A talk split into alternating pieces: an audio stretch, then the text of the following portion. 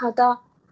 嗯，艾丽姐好，你好。上一期我们讲到了关于零和博弈的事儿，就是一种斗争的心态，有你没我，有我没你的那种关系。所以经常我们都会在生活中遇到一个问题，就是当两个人爱得很深的时候，或者是当他想要去，啊，就是就是说你就是属于我的，他想要表达这个东西的时候，他会去问你说，哎，Nick。嗯，我和你妈两个人掉到水里，当然我说的不是我自己啊，嗯，是比如说你的媳妇儿这样问你啊，你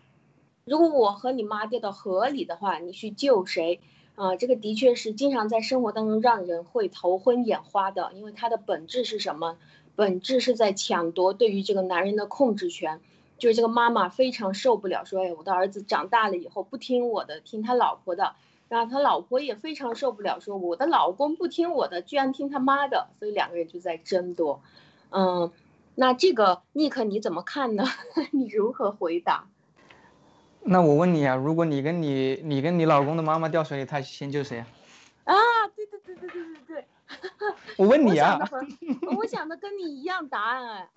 是吗？所以我准备一个答案嘛，我给你念一下，就是说。呃，首先静静的、深情的看着你的老婆说：“老婆，我喜欢你，除了因为你很美之外，还有一个非常重要的原因，因为你很聪明，你是个有智慧的女人，你总是给我很大的启发，所以我生活当中很多事我都要来问你。啊，现在我就想问你，如果我和你妈都掉去河里的话，你要先救谁，我就先救谁。我们两个看来都是同样的办法。”把问题直接丢回去，有意思。嗯，呃，因为这个是千古千古难题嘛，所以最好就是把问题抛回去，这个皮球不要了。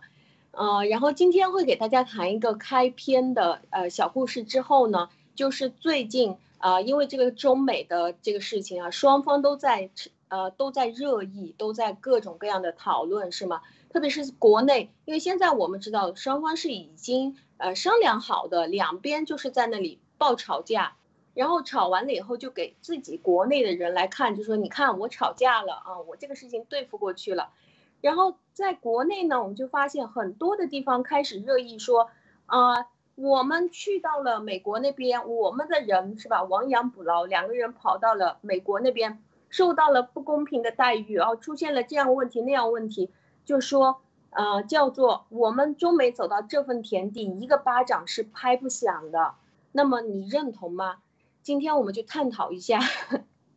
关于一个巴掌拍不响。嗯，请问一下两位是怎么看的？如果是这样说的话，说不说得通？嗯，我先说。嗯，我觉得中美关系走到这般田地，一个巴掌拍不响，这中国人喜欢说的啊，说这个。他的这个潜台词就是说，这个麻烦也不光是我造的，你也至少有一半儿百分之五十的责任。说美国至少有百分之五十的责任，我觉得这是一个就是平均分的这样的一个东西。就是说，当别人指责中共。呃，大家要先看到这这个理论，就是很容易让人觉得，因为中美关系是两国的关系。然后他说一个巴掌拍不响，就是各自一半儿的原因，对吗？就是各自承担一半的责任。那这个猛的一看是很很像的啊。但是你仔细想，中美关系走到现在，它是什么回事？是怎么弄成的？首先。中美国从来没把中国当成一个敌对国，而中国自从建国以后啊，自从国民党被他干倒以后，就开始骂美国了。就说美国是呃这个这个什么亡我之心不死啊，美国这个帝国主义啊，然后超英赶美啊，一直把它当成一个敌对国。而那个时候，美国根本没有和你建交啊，没和中共国建交，连一个巴掌都算半个巴掌啊，就是这么一个关系。自己在那儿热脸往前使劲的骂美国，美国都根本不搭理你这个国家。现在就是搁置，当时是搁置，所以走到现后。当然，中美关系有缓和的时候，特别是奥巴马时期这八年，过了这八年以后，川普总统现在的这个问题，完全就是中国在，在向美国盗取资产，在偷窃，在用这种超限战、用完美犯罪的这个设计的理念去要把美国搞垮。那么他现在来用这个方式来解解释中美关系，它完全就是一个可以讲是，我觉得是对内的一个洗脑的一个做法，或者是说推卸责任的一个，完全跟这个事实没有没有任何关系，不沾边儿的中美关系之间。它这个关系啊，两国的外交关系，它完全不是你打我一巴掌，我打你一巴掌这么简单，它是一个非常复杂的一个工程，而且它是建立于建立在双方对等的情况下，而中国一直，中共一直是作为一个犯罪的完美犯罪的设计方案，几十年来，或者是说七十年来没有停止过，因为他要要把美美国是这个世界文明的制造者，所以他一点一点希望够上。从你的脚脚面一点一点够到你的膝盖，够到你的腰，够到你的脖子的时候，他就说我能平视你。然后这个时候就是咱们俩之间的关系各打一巴掌。他的这种这一种理论，其实我觉得完全不成立的啊，这是我的想法，马铁。对，好的，Nick，Nick，你有什么想想说吗？我觉得就是中国的语言里面很多类似这种。就是看上去很有道理的一句话，但实际上根本就狗屁不通。首先一个巴掌拍不响，这个话本身就是错的。什么叫一个巴掌拍不响？我往你脸上拍一巴掌，我就一个巴掌，偏偏就等了就能打响，对不对？所以一个巴掌拍不响，这本身这句话就是有问题的。那么中共做的事情就是一直都是玩阴的呀。那他在背地里面玩阴的去搞美国，对吧？那最后美国开始反抗了，他来一句一个巴掌拍不响，这不是这不是扯淡吗？对不对？所以他的逻辑就是流氓逻辑嘛，他就是一种诡辩，然后就是一种洗脑。他讲出一个巴掌拍不响的时候，就激发了所有人中国人从小到大的教育里面，呃，给这个词给这句话设定的一个一个一个意思或者是一个反应，激活了那条电路。结果人家一听这句话就想到，哦，一个巴掌拍不响不是我们的问题，美国也有问题，就来了，就是这样。就其实还是不走理性思考。就是刺激他原来深埋入每一个人脑中的那个洗脑的那根那根那根筋，然后把它一激活，然后大家就明白了，哦，原来是美国也有错嘛，是美国弄的嘛，对吧？也不是我们一个巴掌拍不响。其实这个就是这么说白了，就是这么简单的一个道理，就是扯淡嘛。嗯，是的，非常认同，呃，非常认同两位的观点，我也是这么想的，就是这个一个巴掌拍不响，我们中国的一个老话，而且经常家长啊，还有老师啊，都会在不断的跟我们重复。他讲的就是说，我们大大家一一件事情出了，都是各有责任。像单位上的领导也经常说，哎呀，这个事情啊，各打五十大板，是吧？或者是一个巴掌拍不响。这个就是呃，我们中国文化传统有非常优秀的东西，比如说我们传统的中国人原来讲过，非常讲究互助啊，我们有一个大局观，还有勤劳啊，还有耐受力，耐受力很高。但是中国传统文化里面最大的一个缺陷也是我们不讲逻辑，没有科学性，呃，还有我们说出来的这些话是经不住推理的，呃，我们知道，就像刚刚艾丽姐说的，这个这个事情是完全中共呃设计出来的一个完美犯罪，在设计陷害美国、陷害中国人、陷害全世界，这个一个巴掌拍不响，我认为也也是一个完全的不讲逻辑的一句话，这个说法。它里面预示着，呃，一个观点，就是任何的事情都是不分是非和标准的，就事情没有是非，没有对错，就是人家抢了你的钱，一个巴掌拍不响嘛，那谁叫你带带钱出门啊？你出门，人家当街就把你强奸了，哎呀，一个巴掌拍不响，谁叫你是个女孩子呢？所以呢，这个是非对错就全部混淆在一起了，所以一个巴掌拍不响，就像。呃，两位的观点我也是非常认同，这个是彻底错误的一种观点，就是是非彻底混在一起了，不分对错。嗯，对对，是这样的。对，Nick，他他要的就是这个效果嘛，就大家脑子看不清是非，眼前一片混沌的时候，那不就是他说啥就是啥，而且他掌控了所有的媒体和话语权。然后他从来只给你看一个巴掌，另外一个巴掌他从来不告诉你对 那另外一个巴掌干了啥，对不对？他把这个墙一封，把那个媒体所有的文章只讲他的，他讲了啥？习总书记说了啥？杨娘娘说了啥？美国说了啥？他给你截一段，你看他们递纸条了，所以这个就是这这这当然了一个巴掌拍不响，他不给你看另一个巴掌嘛，是吧？对。他只要给你看了另一个巴掌，你就知道这两个巴掌完全不是一回事，根本就打不到一块儿去。只你永远只是一个巴掌，所以你永远也拍不响。这就是这确实是一个它这个应该叫做一种悬念，还是一种什么？就是中共所有美国的言论从来不原文引引用，所有的对外签的协议，三个联合公报啊，这个中英呃联合声明，大家在中国境内。永远的这种人民日报上，他不会写上原文的，他只从原文里挑出几个字来，然后来跟你说，然后就开始做文章了。所以这个逻辑确实你不出国你看不到，或者你不翻墙你看不到这个问题。这确实是中共的一个在宣传上设计的一个非常完美的陷阱，他就利用这种呃思维差，是吧？你老觉得你能看到另外一个，其实那个巴掌在墙外呢，你永远也看不到啊，马蒂特。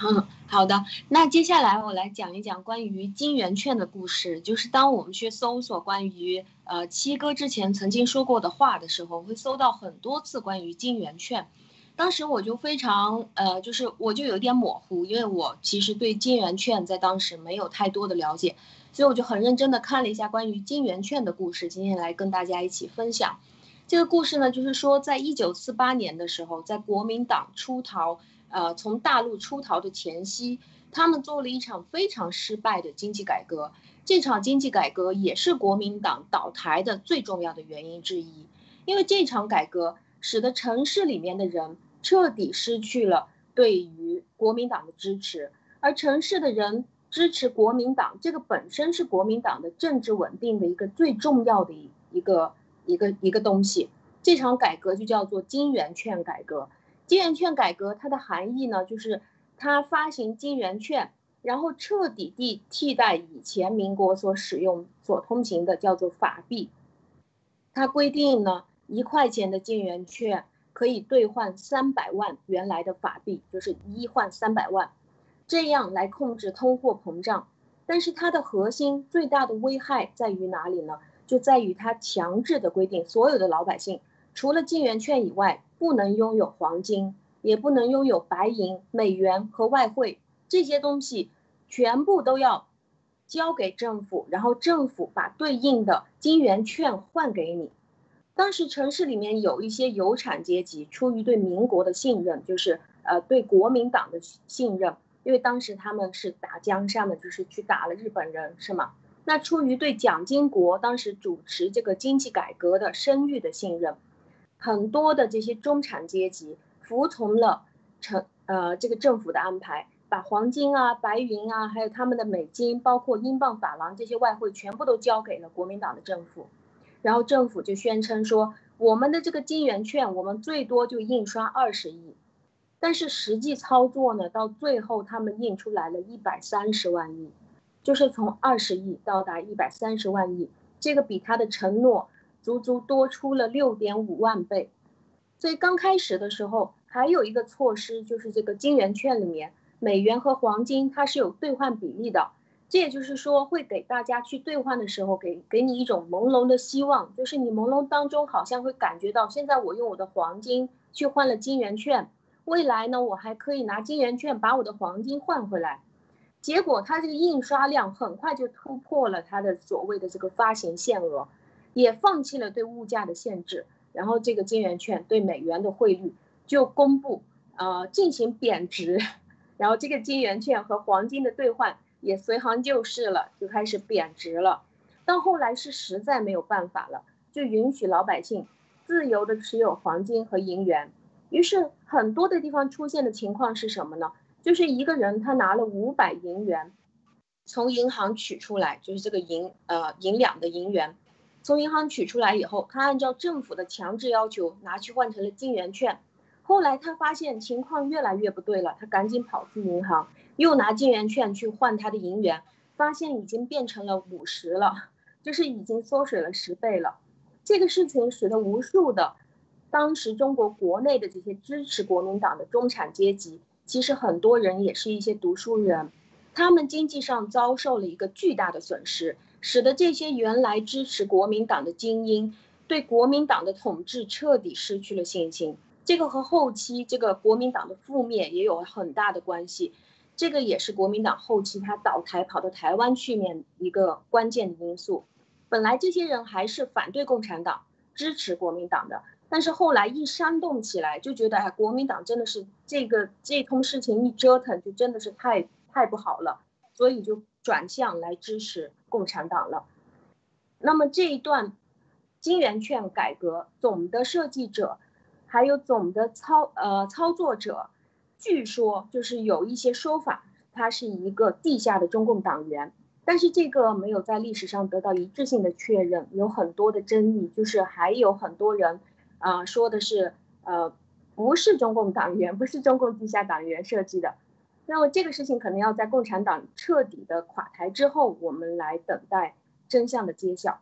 当我们跳出这个事情外部去观看的时候，我们就会发现，呃，在在共产党，呃，在这个与民。现在共产党所做的这个与民争利的这样的事情，是一定会失去民心的。在被欺骗和愚弄、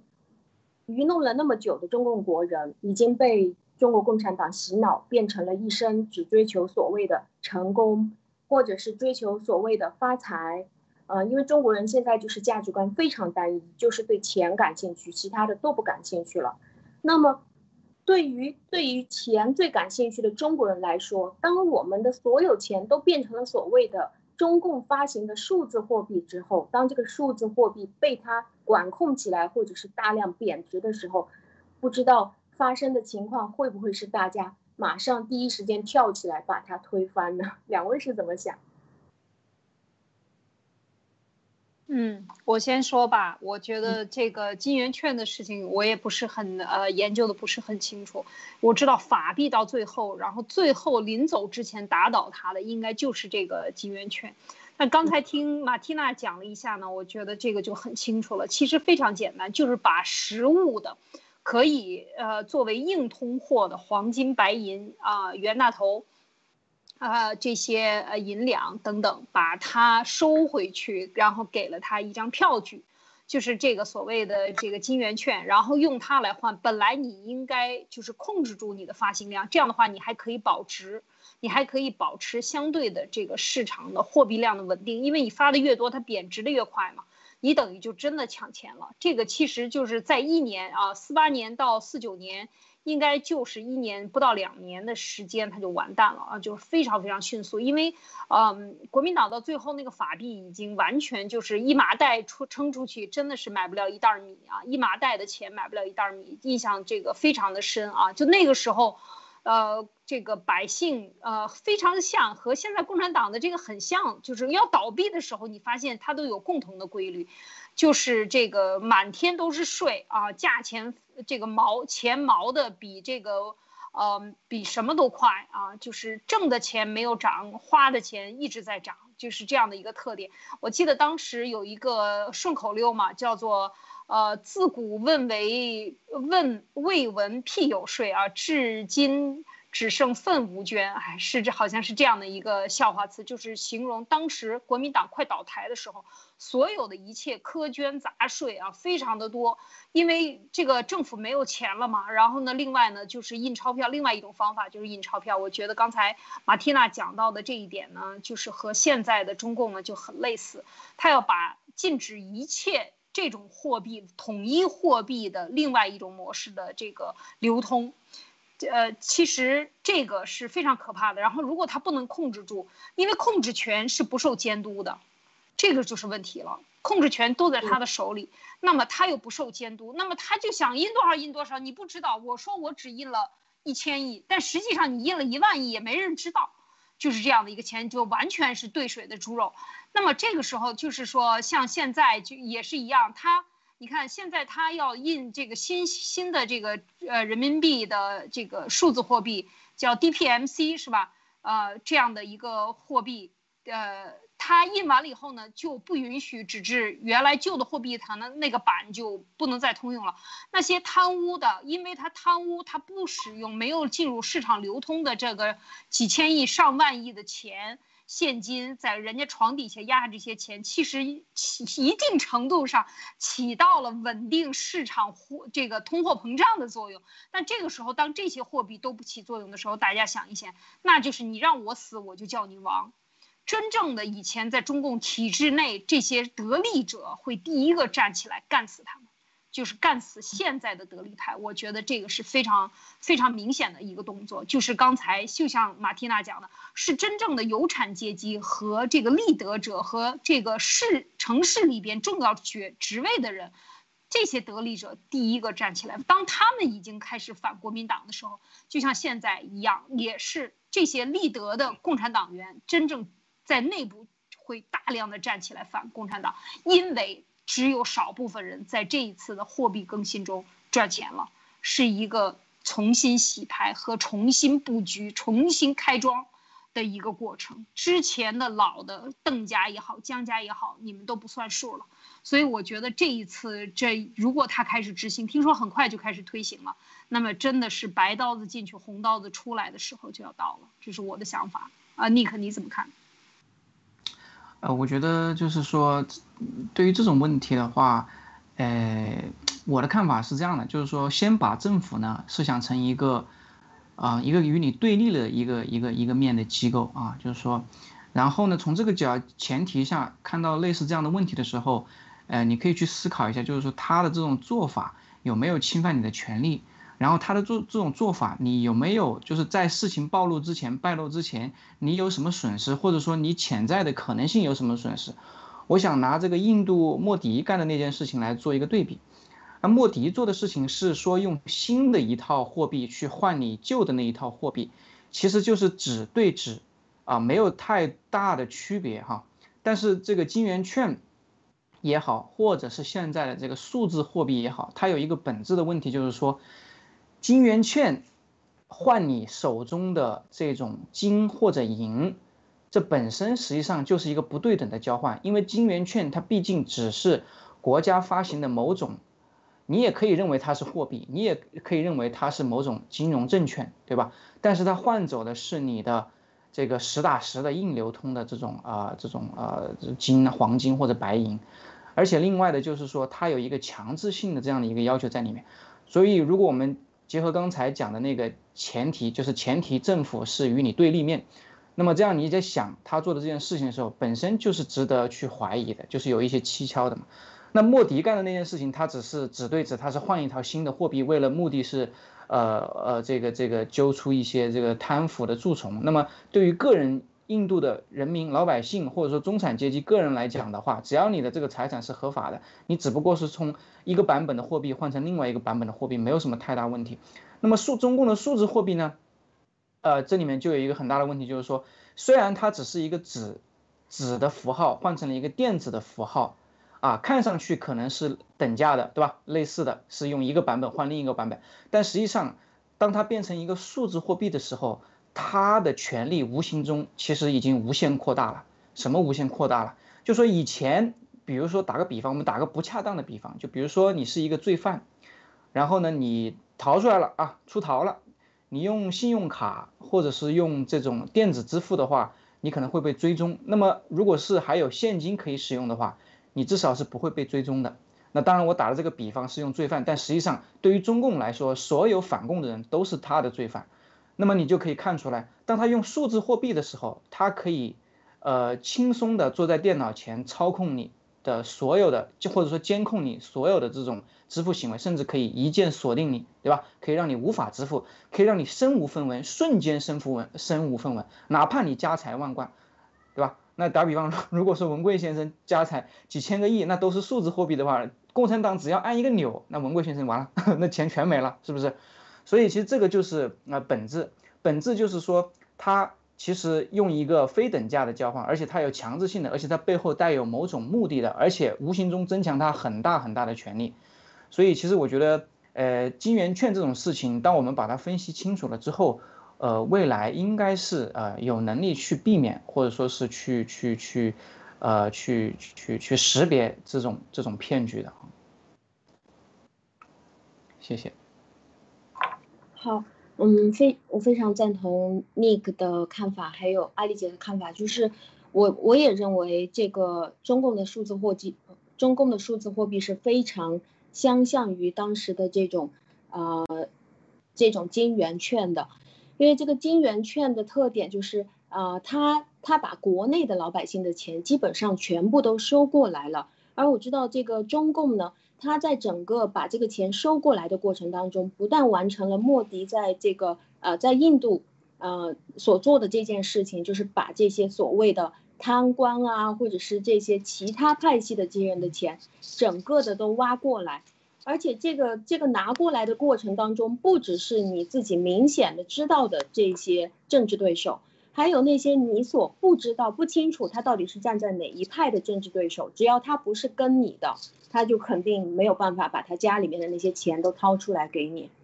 因为这些钱你可以说他是不合法的，或者，呃，你也可以像印度一样的规定，就是说每一个人我每一天给你一种限额，比如说每天一个人可以来换五千，多的钱呢你就继续排队。他这样一旦是搞了限额以后，就会出现问题，很多有钱的人就没有办法拿来换了。他更多的钱就浪费在家里，就变成一大堆用不起来了。然后中国数字货币，他还想要做的一件事情，就是跟着所谓的这些“一带一路”的国家和他交好的这些国家去做一个呃网络上的大家在在货币方面一起来交易。那这个东西就像之前文贵先生所说的，它不是叫做呃去中心化了，它是完全做到一个中心化，就是当这个数字货币变成一个呃以国家主权。的方式来进行发行的时候，它就变成了中心化，就是所有的呃这些使用数字化人民币的这些国家，任何的国家、任何的项目、任何的一个个人，他都需要通过中共来管控了，就变成彻底的集权化、中心化这个货币。这个这个呃，我觉得在未来，如果是它开始运行起来的话，一定会是非常混乱的一个一个现象产生出来。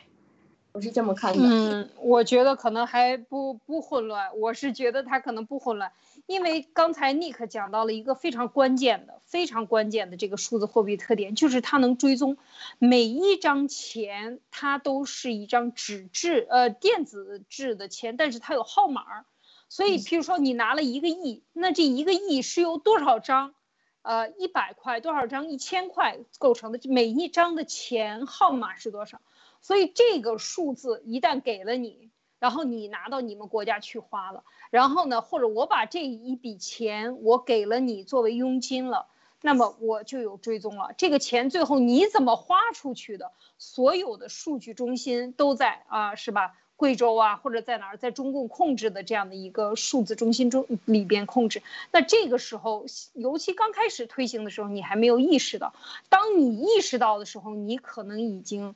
呃，就像呃大麻，就像吸毒一样，你已经无法脱离它了。你已经被它在身上已经安插了一个毒管，你离了它这个毒，你就活不了。可是你吸的越多，你死的也越快。所以当最后他就把你作为一个稀释品，他把你会吞噬掉的。我觉得这是一个嗯。这是一个绝对是可以洗劫钱财的这样的一种货币，所以对外扩张的话，如这是一个就像刚才的用金讲金圆券是一样的道理。它这时候洗劫的可不仅仅是中国人的钱财，它可能可以洗劫呃“一带一路”所有国家的地产啊，就用这个来换地、土地啊、黄金啊、物资啊，就都可以换了。那么这个时候我给你这个东西，是不是就可以作为你的央行来储备？那么这个时候，你的央行储备的数字的走向，它也有追踪，那可可怕了。整个这个半个地球都归它管了，我觉得是这样吗，Nick？而且而且还有一个问题，不光是这种对外的，其实对内它的这种控制力更强了。比如说，现在房地产濒临崩塌的一个状态，那么很多人想抛售那个房子，对吧？换钱，换钱了之后出去花。或者说换钱的时候买点别的什么东西，那不行。以后数字货币的话，所有的房产里的钱，它那个池子，它给你画个圈，你房产池子圈里面的那些货币只能留在房产圈，你不能出逃，你还得留在房地产市场。就是说，比如说你原来有一套六百万的房子，你卖掉了，哎，你这获得了六百万的数字货币，那他告诉你，你这六百万的数字货币，你想去菜市场买一根葱不可以，因为这个钱本原本属于房地产市场，你只能继续用它来买别的地方的房子，或者说别的地段的房子，或者说用一套换十套，你觉得这个可怕吗？对吧？那这个他的这种控制力有多强？你永远你自己的钱，对你池子里的钱你出不来。哇。这个太可怕了，能能够达到这样吗？未来会是这样吗？绝对的，他他这样也可以避免。我觉得很简单的，就像是你钱再配一个购物券就可以了。你没有购物券就买不了，像粮票一样。嗯，他的钱他控制还这个是很有可能的，因为这个钱如果他给他赋赋予了属性，譬如说这个钱红黄绿蓝啊，分四种颜色，你这个属性的钱你就只能在这个圈子里买，它可以给你规定后边只要加一个程序就可以了。它不需要，确实是不需要明面上给你属性，它可以后台操作，就是说它实际上它其实是这样的，就是说如果你可以想象一下，如果房地产的钱都出来了。呃，那完了。那么大大水这个叫什么？水漫金山似的出来了。那其他的行业，你可以想象一下会面临，那就民生这这这这这这一个圈子里面，那大家的这个以后的这个菜价，这个这个这个西红柿的价格是吧？大蒜的价格那不就暴涨了吗？所以它可以通过这种方式，可以区域性的或者说是，呃，这个分区分领域性的去避免你某个领域的这种通货膨胀。对不对？它可以让你房地产不断的往上涨，永远不会跌，因为你的池子只能进不能出啊！你可以想象一下，它变成一个单向的，就是说房地产市场，它或者说它可以控制你进百分之十、百分之一百的时候，你只能出百分之三十，你你可以想象这种恐怖吗？对吧？就是说你你卖掉一套房子得了一百万，你只有三十万可以在其他区域花，那你剩下的七十万必须得再 投入到房地产，或者说你留在那里，或者说买什么，它可以规定你的。就是流向，也就是说，以后这个这个这个这个资金这个东西都不再是自由的市场，都不是自由流通的。这不是共产党最喜欢的吗？他就喜欢跟你玩计划性，他就喜欢跟你玩，他中间插一刀，对吧？让你怎么做就怎么做，这是他最喜欢的呀。一切都看是在他的可控范围之内啊，对不对？对，因为现在最大的就是房地产市场，那么房地产税这就很容易监管了。房地产的税就很容易监管了，这这个很容易收得上来，他给你收高额的地产税，你就不能买卖了，交易也很困难了。这个时候你就这个钱就死在里头，它是这么多钱，但是你摸不着，你看得见摸不着，就是这样一种感觉，那很痛苦的。如果是这样的话，它也可以任意的防治你，防止你，譬如说你有自存资金、自有资金，我是合法纳税后的资金，我有两百万，我想把它汇出来，汇到美国去。那你也你受他监管了，他就要问你啊，什么人汇出去？你这人是反共亲共的，你是什么样的背景？你家里人是谁呀？你有几个孩子呀？你到底有多少人在花你这些钱？全部都进行了统计。那这个等于就是用一个钱加上这个钱的花钱时候的定位，它可以定位。完全把信息定住是谁或在哪个时间花了多少钱，钱的号码是多少，全部都有。那么这一套追踪下去以后呢，就等于咱监狱也不用了，哈哈每个人手上都带着远程监控，手铐脚镣，电子镣铐，对对对，是不是这样？是的，很恐怖。这个只有他知道你的号码，你不知道你自己的号码。他其实可以这样嘛，就是说。呃，我们现在你你如果钱都是依赖电子的话，那我们其他的就更不用说了。实际上，它如果通过呃技术更高一点的话，它可以把你整个人就是素描，因为不之前不是还有电子身份证吗？对不对？它通过你在网上的所有的行为，你的言论啊，你花钱买的东西，你的行为，它可以把你整个人都给你给你叫什么素描出来，就是说，对，跟你你是什么样的一个人，你是你说过什么话，你你比如说他可以给你打分，反共指数百分之九十九，完了是吧？你被他盯上了。那你这个这后面是吧？你你想干啥都不可以的，基本上，所以他只要一个按键就可以让，立马通过过去几年的大数据，如果这个事情进行了几年的话，把这所有他打分打出来，按照他那套标准打出来，你反共指数，比如说百分之百分之六十以上的人全部给你锁定，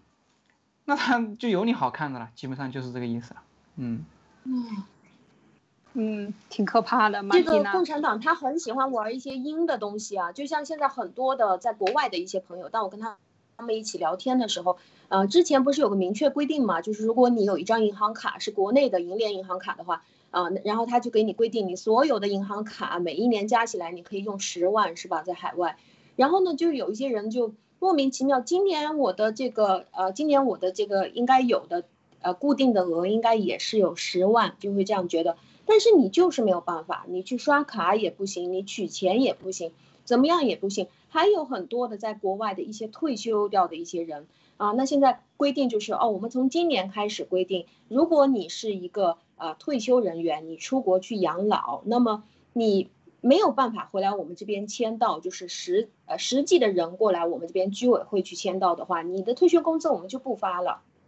啊，你什么网上签到啊，这个不可能的，你必须要亲自过来这里签到，要不然我们就不给你发了。然后当你去查你的这个卡，为什么我在国外就是用不了啊？我我今年不是有额度吗？他就反反复复查，你就查不出来。你可以去看这个中国银行、工商银行这些在海外的银行。当你过去这个中国银行和工商银行的时候，他就告诉你说，哦，对不起，我们这边是跟着国内的网络是不通的。啊，国内是国内的一套系统，我们这边是国外的一套系统，所以你国内卡你要去国内查，我们这儿没办法给你查。所以就像刚才 Nick 所说的这种东西，当你拿你的一百万，你把这个房子卖掉的时候，可很可能别人告诉你这个钱是拿来买什么都可以，你爱买什么买什么。但是你真正要过去买的时候，他就哎，我不知道为什么你这个就是刷不了，你再去别家试试吧，因为永远刷不了。但是你就会觉得好像是你自己的问题。你去问银行，银行说没事啊，正常的呀，他也可以这样去骗你。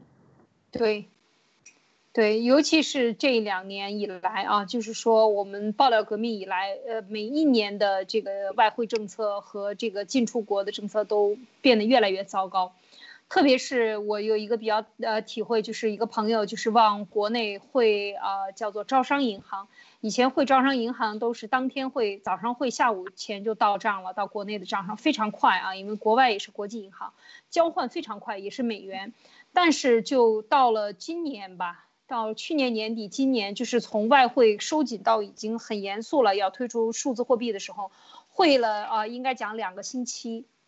赶上十一。跟我讲，就是赶上十一，应该是十月二号还是三号汇的，然后一直到十月应该十六七号才收到这个钱，就是汇了两个星期，所以我非常吃惊，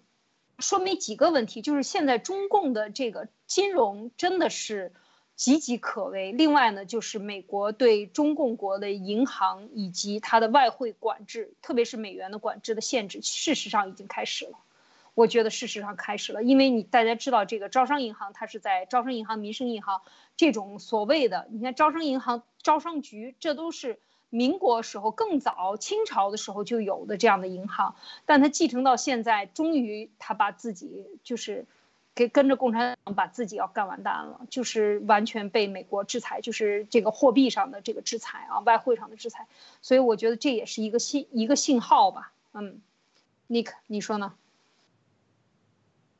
对呀，就是他，嗯，等于就是说，呃，老百姓完全被共产党控制。实际上，如果你，你连你的钱，你都你都自己都不能控制的话，那你说在这个世界上你还能干啥？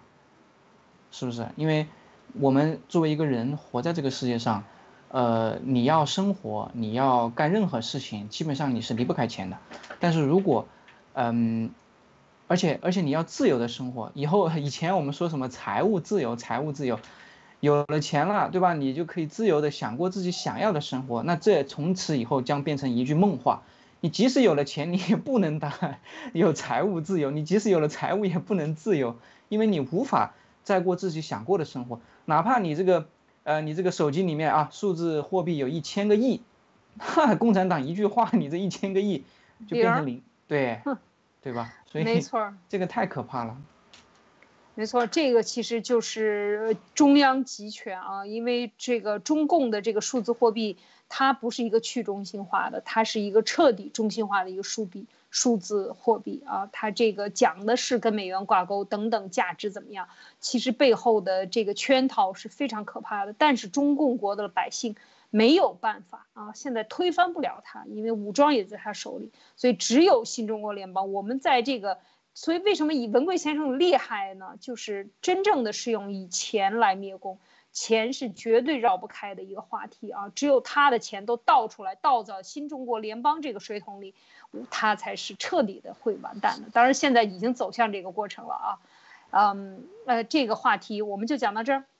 呃，我再补充最后一句好吗？就是说。实际上，这个以前灭共，我是有切身体会的、切身感受的。就拿我们我们几个人来举例子，你像这个艾丽姐是吧？比我们呃年长几岁，然后这个打拼，这个该干的也都干了，该赚的也都赚了。包括马蒂娜是吧？人家是这个创业者，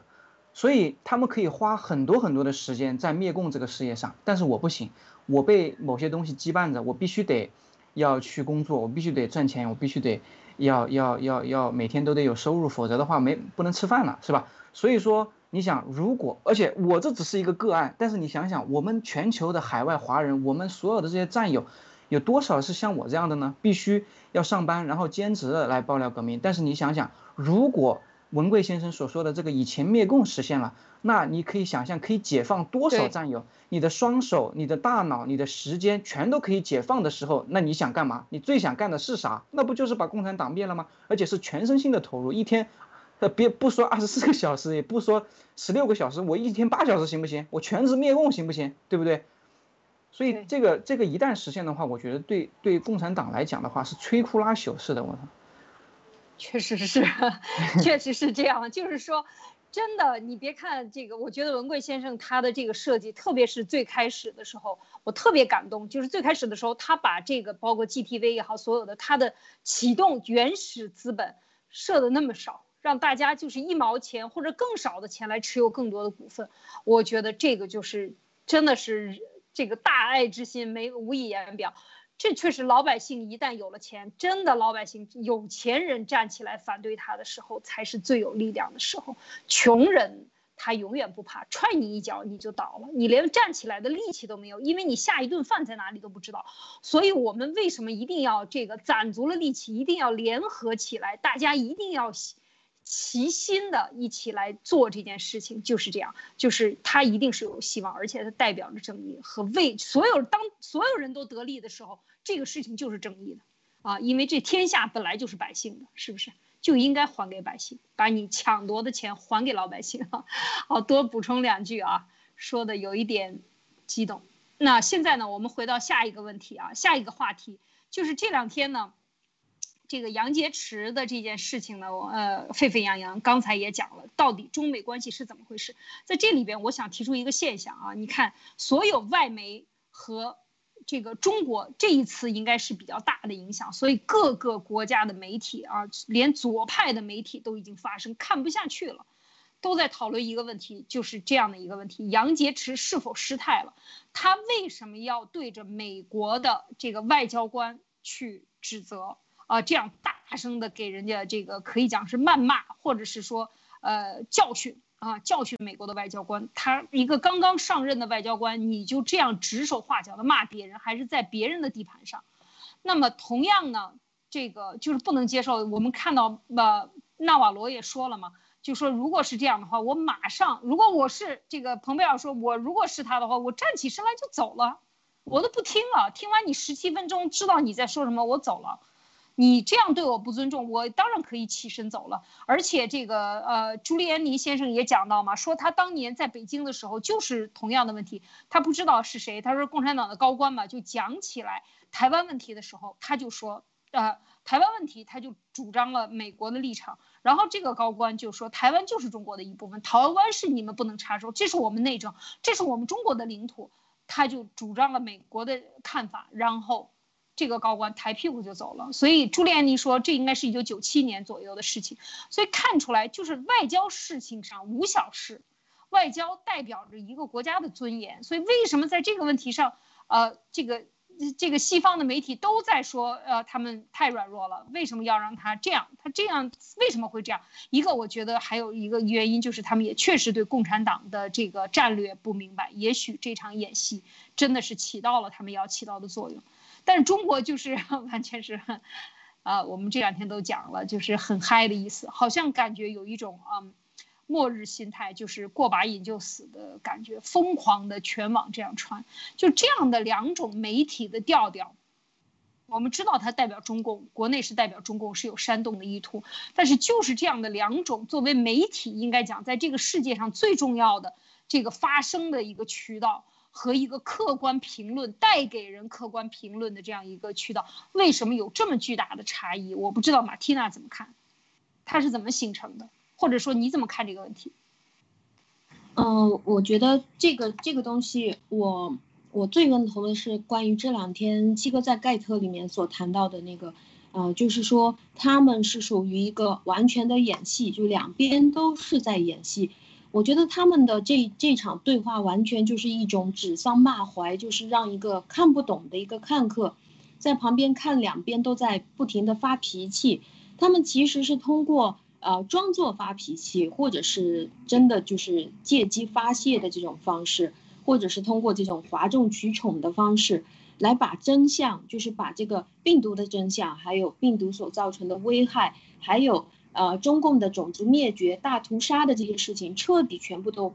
都没过去了，没有再谈这件事儿。虽然说美方也是表现出来的非常发火的样子啊，然后中方也非常发火的样子，但是他们完全没有在谈正题啊。然后中国我们是一直都是有理就在升高嘛，谁声音大谁就是很有道理的样子。那尤其是叫出几句好像听着有点有点好像挺有气质的那种话来了以后，呃，专门把它录出来拿回来。不是之前呃在路德社曾经谈过，就是。他们在那里自己跟着自己说话，说了十七分钟，结果那个翻译就只翻译了四五分钟的时间。那现在我昨天我就看到那个《环球时报》上面专门介绍了一下这个翻译，就说啊这个翻译太好了，而且，呃在在推特上，在各个地方都说，哎呀为什么这个翻译翻译的那么好啊？为什么他那么有智商，那么睿智？什么？就中共就是在所有的问题，呃在路德社或者是海外的。媒体爆出来了以后，当这个新闻快要传进去的时候，他就在国内来大谈特谈这件事情，而且把这件事情谈的谈的比你更大，而且是用反方面来谈。这个就像当时呃在路德社告诉了大家，这个就是中共放的毒。当这个事情国外都已经在热炒这件事情的时候，啊这个是非自然的，是放毒的时候，我们去问国内的一些。呃，我国内的一些朋友的时候，他说对呀，就是人放毒啊，而且就是美国啊，这个东西国内早就知道了，哪里是什么自然的，他就提前当国外的呃这个东西爆出来了以后，他马上给你一个错误的答案。我觉得就是这种，它还是一种计谋吧。嗯。呃，Nick，你怎么看呢？你觉得这个宣传上的这种这种？这个对，这个是这样的，就是说，如果我们没有爆料革命的话，我们这样看是肯定看不懂的。那必须得结合文贵先生爆料革命的这种情报，从内部传出来的消息，我们才能结合那个消息，才能把这个，呃，表面的东西看到它的本质。实际上，通过文贵先生的这个盖特或者说他的这种视频，我们大家应该也都明白是怎么回事了。那么，但是你可以看到它产生的一个影响。实际上，它实际上把这个整个这个过程呢，拍摄了也好，还是说截取了也好，他拿到国内之后就只看了一个巴掌，大家就只看了这一个巴掌，所以大家都很爽，现在都很嗨，全全民都是沸腾了，是吧？基本上就是这个感觉。那么这是这是一个很好的效果，对于共产党再再去这个执政，它是一个很好的效果。他看，你看，这个怎么样？川普首先被我们搞下去了，现在美国政府在我们面前。都是这样的，是不是？我们可以指着鼻子就开始骂了，对不对？那那中国人当然爽了。之前几年被压抑了很多，很很很长时间，从贸易战开始，对吧？那现在是不是有一种这种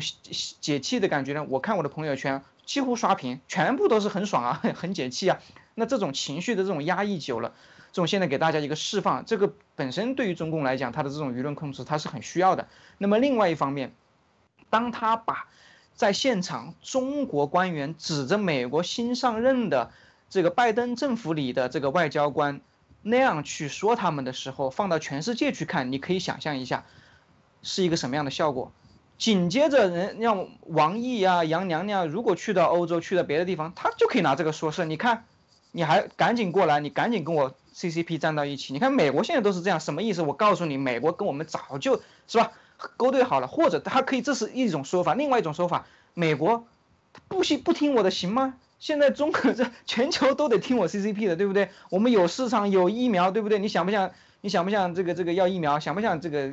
解决这个新冠病毒的问题？你想不想你们后面经济想不想复苏啊？对不对？它可以有一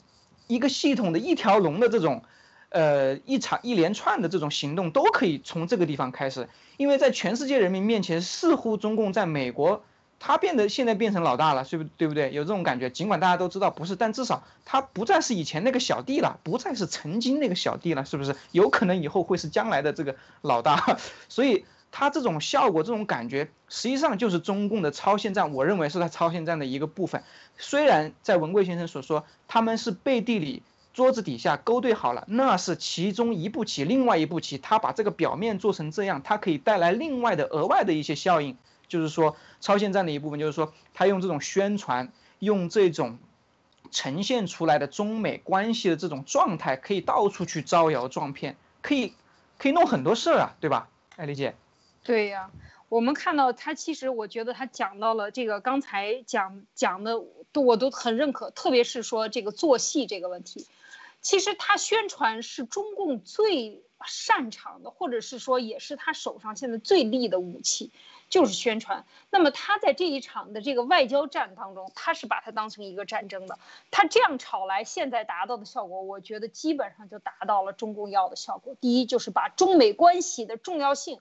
我在全球舞台上撒泼，让你们都知道，我现在跟还要跟俄罗斯搞成联盟，我就要对抗你的这个明目张胆的对抗你。美国现在要围围堵我，我知道，而且我有很强的实力，或者我有很强的嗓门、很高的嗓门来对抗你。那这个是他已经达到了。另外呢，就是他绕过了真正的问题，就是说，当谈这个问题的时候，这个外交官的的表现。已经取代了中共，呃，就外交官的表现和我们应该反抗这个外交官的表现的讨论，已经取代了中共散发病毒杀了多少人，应该怎么样对他进行追责，在网上的这个讨论，他成功的导开了这个舆论，跳过这个问题去了。还有一个就是说新疆的问题上的这个对中共非法性的追讨。我觉得他在这个问题现在一直在这个大声的呼叫，就是中共的理理论，就是啊无理，啊有理就在升高啊升高就就有理啊应该这么说，升高就是有理，所以他用他的这个理论在强行的推广，特别是在这个呃联合国在迅速的推广，拉上俄罗斯去推这个十七国的所谓的联合国宪章这个问题，我觉得这些都是对中共的致命伤啊，它是非法的。他的非法性一触即发，在这种关键时刻，他必须就像这边这个人要死了，那边为了不让就杀人，马上快杀完了就完成犯罪，这个尸体还没有灭掉的时候，警察来了，这个时候他还没有掩盖好这个被他杀死的尸体，怎么办呢？他就在家的那一面放了一个巨大的炮仗，然后把对面的窗户都炸烂了。所有的事情都毁了，那个自己家也撞坏了，然后墙也塌了。这时候警察吓坏了，以为是那个是事发现场，就跑到那边去了。最起码可以拖延一定时间的，这个这个给他迎来一定的时间，让他处理这些危机的问题。我觉得这是一次很成功的啊，中共很成功的操作的一次危机公关啊，这是我我的一个就是想法。呃，这是呃这个问题，马蒂娜你怎么看？嗯，对我也是非常呃非非常同意这个观点，就是中共它其实是非常擅长于不管是在国内的这个新闻里面，还是在国外的，现在就看这个整个整个全球的宣网宣传里面，它都是非常擅长用一些奇异的事件去转移大众的注意力，就是把你的注意力从你应该注意的东西上面去引开，就像国内。呃，一旦发生了什么大事，我们在海外这边讨论的时候，他们国内马上就爆出来了明星的一些丑闻啊，啊，什么两个明星跑到海外去生孩子啊，生完都不要了，就说的这个孩子啊，别人代孕的我不要了，就把这些事情把你的注意力转移掉，因为他知道人的注意力每一天是有限度的，当你去注意到你最喜欢的这个电视剧里面那些丰富的画面，你喜欢的这个男主角哇，更加生孩子了，什么私生子了。你就没有时间去关注所谓的呃他现在正在做的这些事情了，然后他的这个呃，而且在在中共的这件事情上面，从朝鲜这个事情上也可以看得出来，他们现在在做的这种奇异的装疯卖傻的这种撒泼的这个这个事情是有用的，不是没有用的。为什么呃这个朝鲜的金家的这个兄妹俩，他们每一次说啊我要。我要去炸韩国了，我要放导弹了，我我就高射炮过去，为什么有效呢？这个你去恐吓别人，之所以有效，是因为别人相信你足够的冲动，你足够能够有这个能力，你可以把这个事情做得出来。你想，如果是美国他去说的啊，我告诉你中国，如果你再这样去弄的话，我就用原子弹炸你，肯定没有人相信的。包括英国，他要这样去做的时候，你也不会去相信啊。我我觉得你这个国家不可能做出来这种事情的，因为你是非常理智的一个民主国家。但是这种事情，就像当初毛泽东说出来，他跑去苏联那边开会的时候，他说：“哎，我们中国人很多啊，可以死掉一半，你们就把原子弹投到我们国家来，我们把美军引到我们国内来，然后你们把原子弹刷刷刷丢进来，我们国家的人多，死掉一半也没事儿。”当时就吓到大家，每个人都被吓到了。这个就像金三胖，他他装出来的那种非常疯癫的那种样子，就让别人相信他所说的话是真的。所以，当这个时候出来装疯卖傻也好，出来转移注意力也好，这个真的是把整个话题引到，把所有人的注意力都转移，是会有作用的。我相信，啊，他也可以去跟其他国家，就像 Nick 说的，嗯，你来打我呀？你看美国，我现在已经跟他对骂了，他敢打我吗？他敢，他敢过来，呃，对着我干嘛？原子弹可以丢过来吗？他根本就不敢的。你看看我们现在多有威风啊！你还是跟着我吧。我觉得会真的会有效。嗯，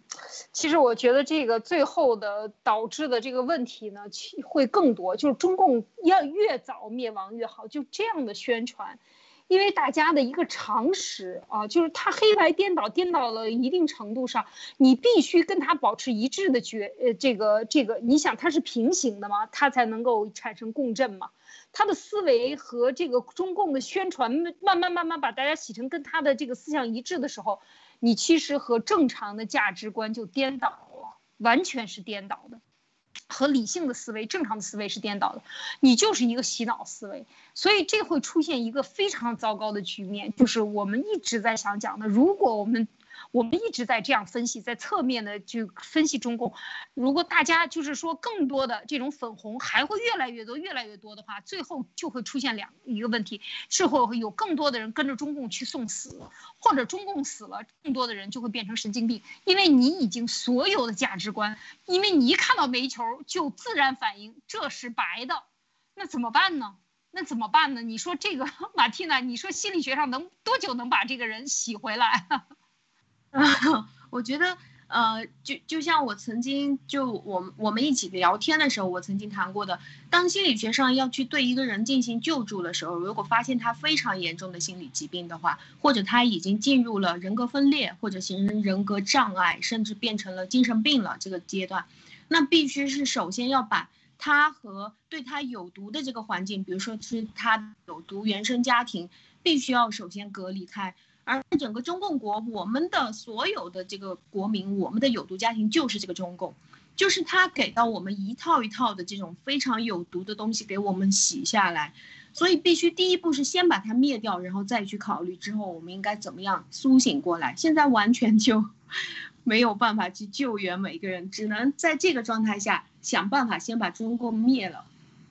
我相信接下来会有更多的办法，高科技的办法。可以去群体的拯救大家，现在已经有很多呃好的办法了。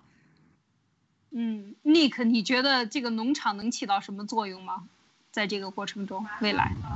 农场啊，农场能能能把这些人拉出来吗？或者是说，在海外的中国人，你觉得会不会是，呃，会是大量的苏醒过来，还是说海外你觉得是几几分成啊？就是跟着中共走的？海外肯定是分成的，目前看来。嗯，目前看来，我跟你讲啊，什么现象呢？就是说，嗯，当我在宣传爆料革命的时候，你会发现这样的问题，哎，说人家，哎，人家也在海外，不是，不是，就我举个最简单的例子，当我说美国好的时候，你知道我得到的很多的反馈是什么？那谁谁谁就在美国，人家就说美国不好，你凭什么说美国好？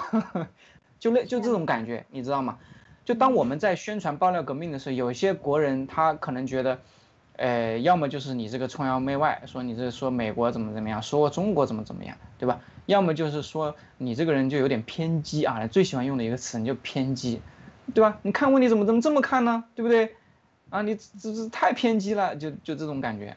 所以，然后就是说，那我我又不是你，我认识的人不就不就只有你尼克一个人在国外，我认识那么多人在国外，人家不怎么不像你这样呢，是吧？就就有这种感觉。那另外一个就是说，你即使你在海外，即使跟海外的人，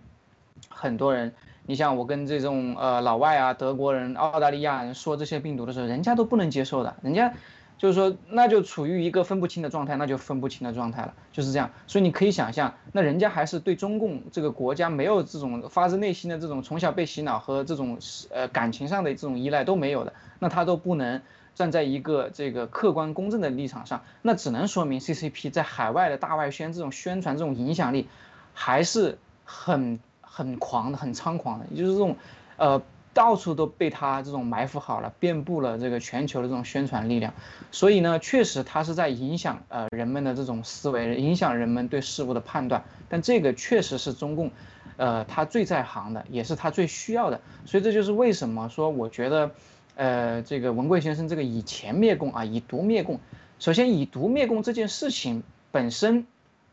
这个就不是说民间的力量这种较量了，它是。国家之间、情报之间、情报机构之间、军队军队之间、政府与政府之间的一种，大家很多人的话，包括这种国家力量的话，他对这种事情他应该是已经有判断了，只不过出于某种原因，他不得不，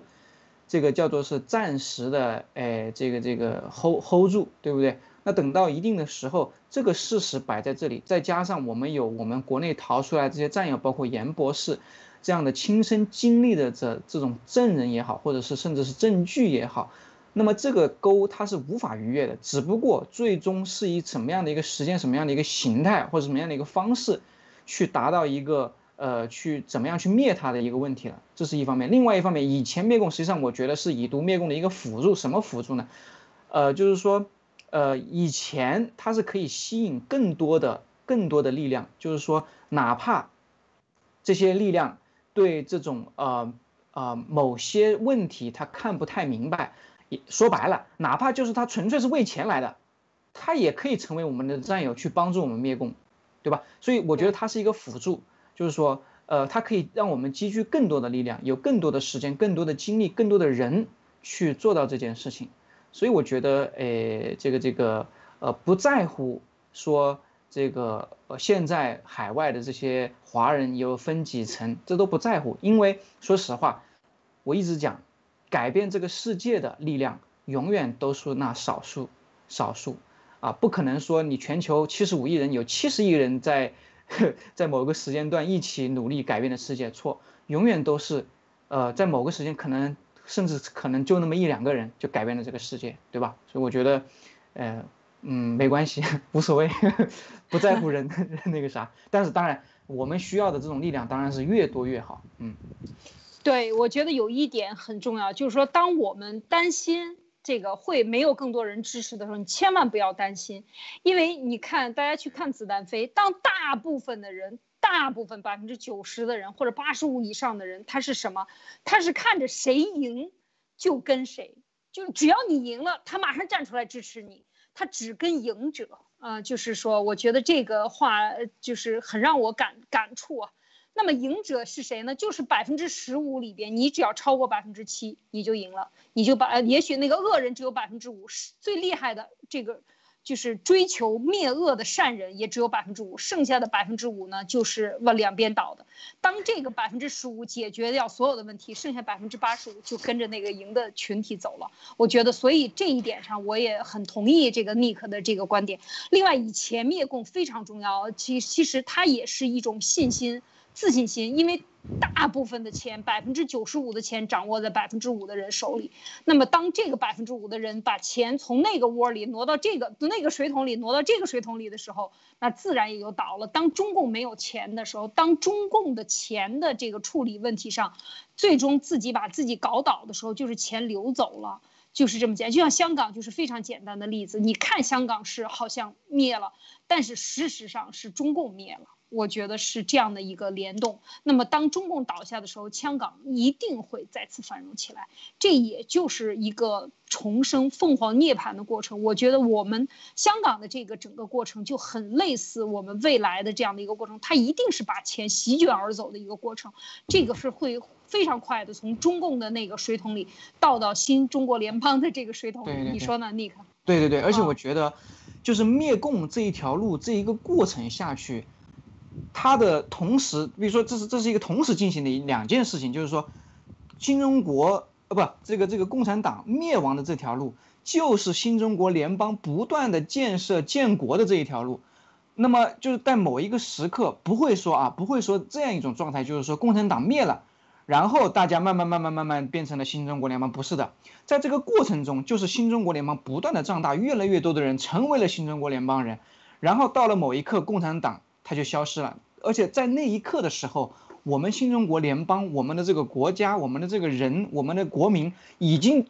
具有很大的规模了，因为在这个过程中已经不断的、不断的吸引，不断的、不断的这种呃融合，大家在一起，这个国家已经建成了，就是这个意思，而不会说在某一个时间点之后大家才到新中国联邦。所以我觉得以前灭共另外一个意义在于，我们国家新中国联邦这样国家的这个实力不断在壮大。那当它大到某一个临界点的时候，怎么样？它在这个世界上的地位没有任何人再能忽略，就是说。全世界都必须得承认他。到那个时候，你中共你在与不在又有什么区别？你就一定就是已经消亡了，对吧？嗯，对，我觉得这个说的非常好，是这样的。马蒂娜，你有什么要补充？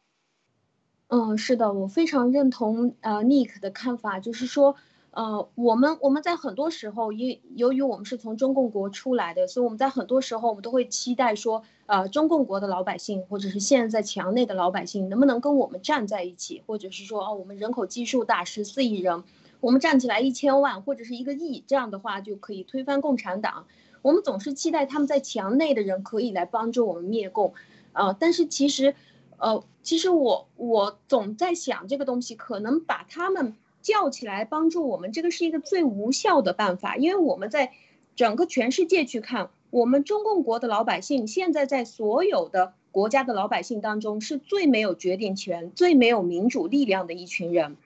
他是仅次于朝鲜的，是吗？就是说他真的没有什么太大的力量，也没有什么东西是他可以控制的。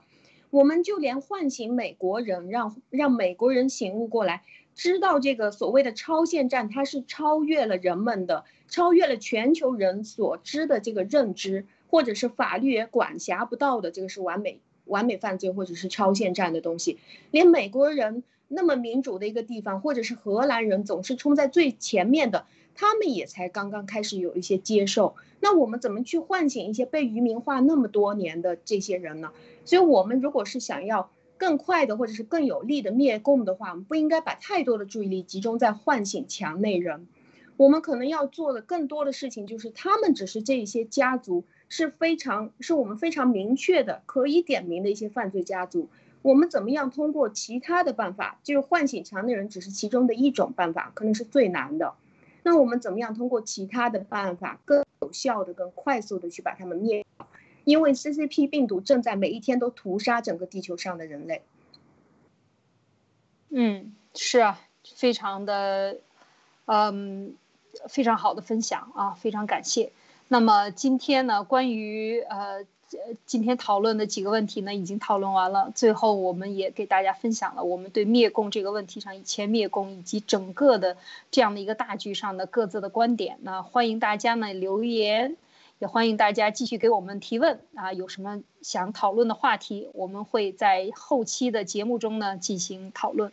好，非常感谢大家的收看收听啊！灭共杂谈，那明天呢继续灭共三人谈，感谢大家，再见，再见，再见。